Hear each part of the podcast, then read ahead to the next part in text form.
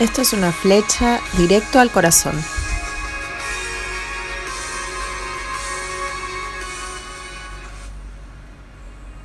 ¿Qué nos frena de comprometernos?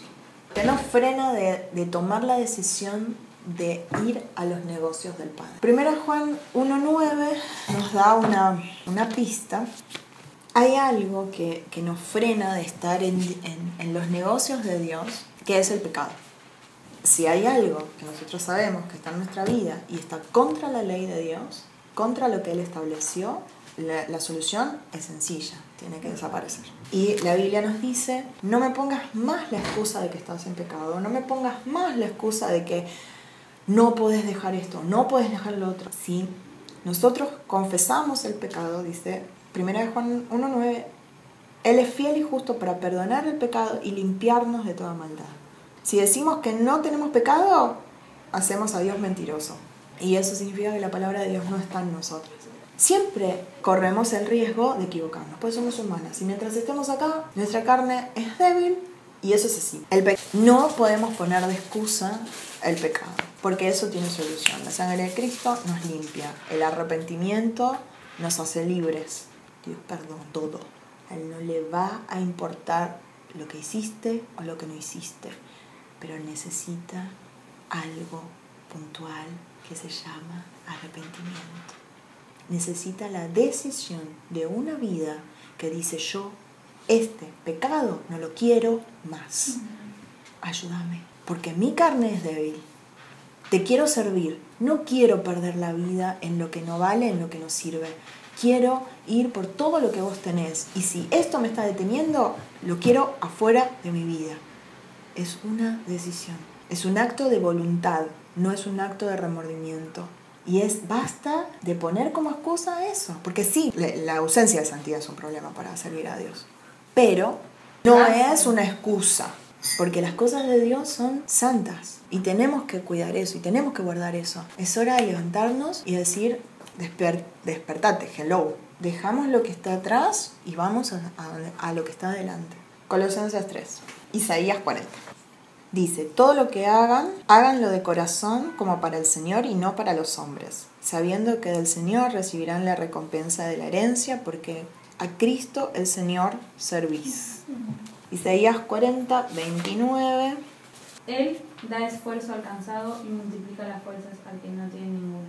Los muchachos se fatigan y se cansan, los jóvenes flaquean y caen, pero los que esperan a Jehová tendrán nuevas fuerzas, levantarán alas como las águilas ¿Qué nos puede estorbar de estar en los negocios del Padre? Primero, pensar que nuestra recompensa viene de otro lado. Y a veces estamos, necesitamos, por muchas razones, reconocimiento o que alguien se dé cuenta de lo que estamos haciendo. Y Dios dice, todo lo que ustedes hagan es para el Señor, no para los hombres no para ser vistos en el buen sentido. No, no estamos hablando de acá de, una vanidad o de, una, de un orgullo. Todos necesitamos saber que alguien se da cuenta de lo que hacemos. Ahora, si nosotros estamos trabajando para Dios y Dios todo lo ve, ¿por qué sentimos a veces que porque el hombre no mira, porque no está el bien hecho o el vamos para adelante, Dios está ausente. Porque Dios no, Él habló una vez y habló. Sabiendo, dice eh, Pablo a los colosenses, tienen que hacer todas las cosas sabiendo que la recompensa viene de Dios. Jesús le dice a algunos religiosos de la época, ustedes trabajan para recibir la gloria de, de, los hombres. Yo trabajo para recibir la gloria de Dios. Ahora yo les digo, si ustedes recibieron la gloria de los hombres, ya está.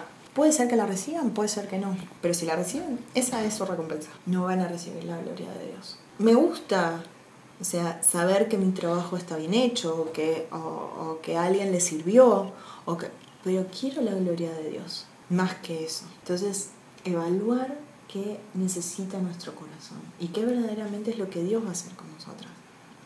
¿Cuál es la recompensa que Dios quiere hacer? Y la recompensa en sí misma es hacer la voluntad de Dios. Esa es la primera recompensa. Es un privilegio que no muchos tienen. Eso es un privilegio.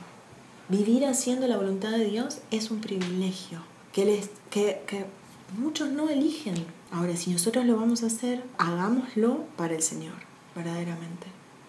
Buscando de Él la recompensa, buscando de Él el visto bueno, buscando de Él el like. Isaías 40 nos dice, miren esto, Él da esfuerzo alcanzado. ¿No les parece ilógico esa frase? Porque si está cansado, yo no le voy a mandar más esfuerzo. Pero Dios no ve las cosas como nosotros vemos. Entonces, Él dice, vos estás cansado y el cansancio también es una excusa para estar en los negocios del Padre. Porque uno dice, bueno, ya está, ya llegué, ya llegué, a- me agoté, ya me cansé. Y el me cansé no es solamente el cuerpo no me da. El me cansé es me cansé de hacer esto sin que nadie lo vea, el me cansé de hacer esto para recibirlo de mal o, o no lo hiciste bien, o mira, hazlo mejor así, o que encima me traten mal, o que... Alto. ¿A quién estamos sirviendo? Cuando nosotros nos enfrentamos y a ese cansancio, que es diferente, decir, bueno, ya está, ya hice todo lo que tenía que hacer, ya dije todo lo que tenía que decir, esto sigue siendo igual, me borro, dejo. Y si estoy ahí, si yo vi la necesidad, si hay algo para hacer, y si Dios me puso en ese lugar, entonces hay algo que yo puedo hacer que nadie más puede hacer. Y Dios quiere que estemos en los negocios del Padre, porque es necesario. No es una opción, no es si me gusta o no, si tengo ganas o no, si siento de Dios o no, es una necesidad. Lucas 9, yendo uno de ellos le dijo en el camino, Señor, te seguiré a donde quiera que vayas. Y Jesús le dijo, "Mm, las zorras tienen guaridas y las aves de los cielos tienen nidos, mas el Hijo del Hombre no tiene donde recostar la cabeza. A otro le dijo, sígueme. Y él le dijo, Señor, deja que primero vaya y entierre a mi padre. Y Jesús le dijo, deja que los muertos entierren a sus muertos, y tú ve y anuncia el reino de Dios. Entonces también dijo otro, te seguiré, Señor, pero déjame que me despida primero de los que están en mi casa. Y Jesús le dijo, ninguno que pone la mano en el arado y mira atrás es apto para el reino de Dios. Lucas 14, 15 dice, un hombre hizo una gran cena y convidó a muchos. Y a la hora de la cena envió a su siervo a decir a los, a los convidados, vengan que ya todo está preparado. Y todos comenzaron a excusarse. El primero dijo, compré una hacienda, necesito ir a verla, te ruego me excuses. El otro dijo, he comprado cinco yuntas de bueyes, voy a probarlos, te ruego me excuses. Y el otro dijo, acabo de casarme y por tanto no puedo ir. Jesús les lee la mente, ve el corazón. El primero le dice, Señor, yo quiero servirte, quiero seguirte. Y Dios le dice, lo mira y le dice, "Mm, fíjate, porque yo no tengo un lugar estable. Si vos querés estabilidad en tu vida, si vos querés un techo seguro y firme sobre tu cabeza, ¿sabes qué? El Hijo del Hombre no tiene dónde recostar la cabeza. Eso le quería decir, mira que conmigo vas a caminar. Y en ese momento, esta persona no se sabe más lo que pasó. A otro lo mira y le dice, seguime. Este le dijo, "Mm, ¿me dejas enterrar primero a mi padre? Y eso no significaba que el padre se estaba muriendo ya. Eso significaba dejar que mi padre se muera, que yo pueda pasar la vida con él y después de que se muera, yo te voy a seguir. Y el Señor no le dijo toda la información, pero seguramente lo debe haber mirado y digo, mira, que me falta meses, me falta un año, o me faltan tres, no sé en qué momento de su ministerio habrá pasado esto. No tengo hasta que tu padre se muera. Si vos me querés seguir, tenés que empezar ahora. No es después de, es ahora, con tu padre vivo, con esa situación viva. Y el tercero le dice, ok, genial, quiero seguirte, pero déjame volver A despedirme. Por las palabras de Jesús podemos deducir que él ya había agarrado sus petates y fue tras Jesús. Porque Jesús le dice, nadie que pone la mano en el arado y mira atrás es apto". ¿Qué le quiso decir Jesús con eso? Si ya empezaste la carrera, no vuelvas atrás. No me pongas como excusa que te querés despedir, porque lo que querés hacer no es despedir, es irte. Ahora, esta segunda parte del 14, las personas empiezan a decirle, Señor, ¿sabes qué? Me compré una casa, tengo que ir a verla. Bueno, me compré cinco autos o una maquinaria para... o me casé. Son todas cosas que vamos a tener en nuestras vidas. En el nombre de Jesús son cosas que vienen a nuestra vida. Pero no podemos postergar a Dios porque las tenemos. No es me casé, no puedo ocuparme de disfrutar el matrimonio y está en los negocios del padre. Comprate la casa y estás en los negocios de padre. comprate el auto o la máquina para trabajar, porque los bueyes implicaban cosecha, trabaja. Pero está en los negocios del Padre. Hechos 9. 9.1. Dice, Saulo respirando amenazas y muerte contra los discípulos del Señor, vino al sumo sacerdote y le pidió cartas para las sinagogas de Damasco, a fin de que si hallase algunos hombres o mujeres de este camino, los trajese presos a Jerusalén. Mas yendo por el camino, aconteció que al llegar a Damasco repentinamente le rodeó un resplandor de luz del cielo. Y cayendo en tierra, oyó una voz que le decía, Saulo, Saulo, ¿por qué me persigues? Él dijo, ¿quién eres, Señor? Y le dijo, yo soy Jesús a quien tú persigues. Dura cosa te es dar cosas contra el aguijón. Él temblando y temeroso le dijo, Señor, ¿qué quieres que yo haga? Y el Señor le dijo, levántate, entra en la ciudad y se te dirá lo que debes hacer. Saulo pensaba que Dios estaba con él. Saulo pensaba que matar a los cristianos, que deshacer esta secta que se había levantado en Jerusalén, contraria a la ley de Dios y a las enseñanzas de los profetas, y, este Jesús era servir a Dios. Él estaba convencido, fariseo de fariseos, estudioso, de la, doctor de la ley, enseñado por los mejores maestros de, de Israel, miembro del Sanedrín, cargos altísimos dentro del pueblo judío. Él creía que estaba haciendo la voluntad de Dios, hasta que se chocó con Dios. Él tiene un encuentro con Dios, poderosísimo encuentro con Dios, que lo deja ciego, al punto tal que lo deja ciego. Lo tira del caballo donde estaba y él dice, ¿quién eres, Señor?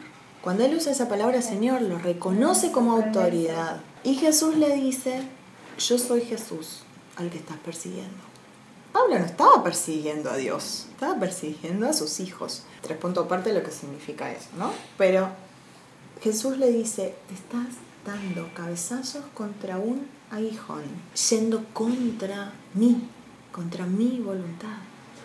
Pensando que estás haciendo mi voluntad, estás haciendo todo lo contrario. Y Pablo dice algo tan glorioso.